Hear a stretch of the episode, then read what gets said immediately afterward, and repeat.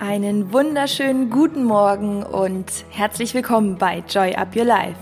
Ich freue mich auf diese kleine, frische Episode und wünsche dir einen wundervollen Start in den Tag. Und zwar ging es ja in den letzten Folgen schon so um einige Themen. Einmal darum, auch anderen Menschen mal eine Freude zu bereiten, ihnen ein gutes Gefühl zu geben und ihnen ja etwas Positives mit auf ihren Weg zu geben. Zum anderen aber auch darum, dass du in deine Stärke kommst, dass du mit dir immer wieder in eine gute, gute Beziehung kommst. Das ist mit das Allerwichtigste, um ein zufriedenes Leben zu führen. Das wissen wir alle. Und was auch super, super wichtig ist und was auch ganz viel damit zu tun hat, dass wir in unserer Kraft bleiben, ist, dass wir uns selbst auch wie so ein kleiner Wächter sind. Das heißt, dass wir ähm, die Dinge, die wir entscheiden, die Dinge, die wir tun, auch immer wieder prüfen, ob wir diese Dinge auch wirklich tun wollen, ob wir sie für uns tun oder ob wir sie zum Beispiel tun, um jemand anderen glücklich zu machen, aber und da ist nämlich der springende Unterschied, uns dabei gar nicht gut fühlen. Das heißt, Nein sagen zu Dingen, die uns nicht gut tun, ist eine der wichtigsten Sachen, um ja in unserer Kraft zu bleiben.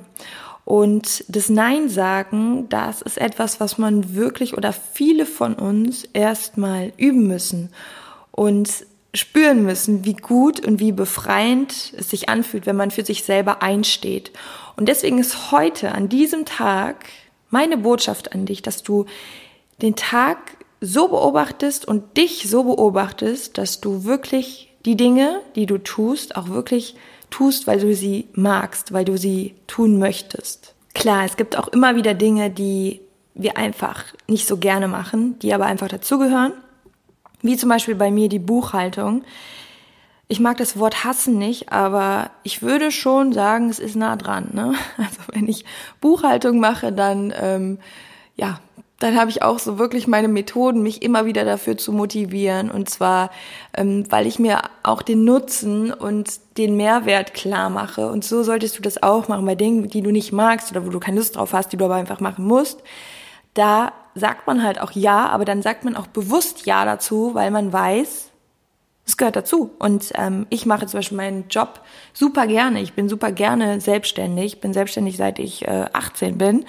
Und ähm, von daher gehört es dazu, da muss ich da auch mal durch. Und es wird in deinem Job auch Dinge geben, wo du auch sagst, ja okay, da muss ich jetzt mal durch. Manche mache ich lieber, manche ähm, Aufgaben als andere.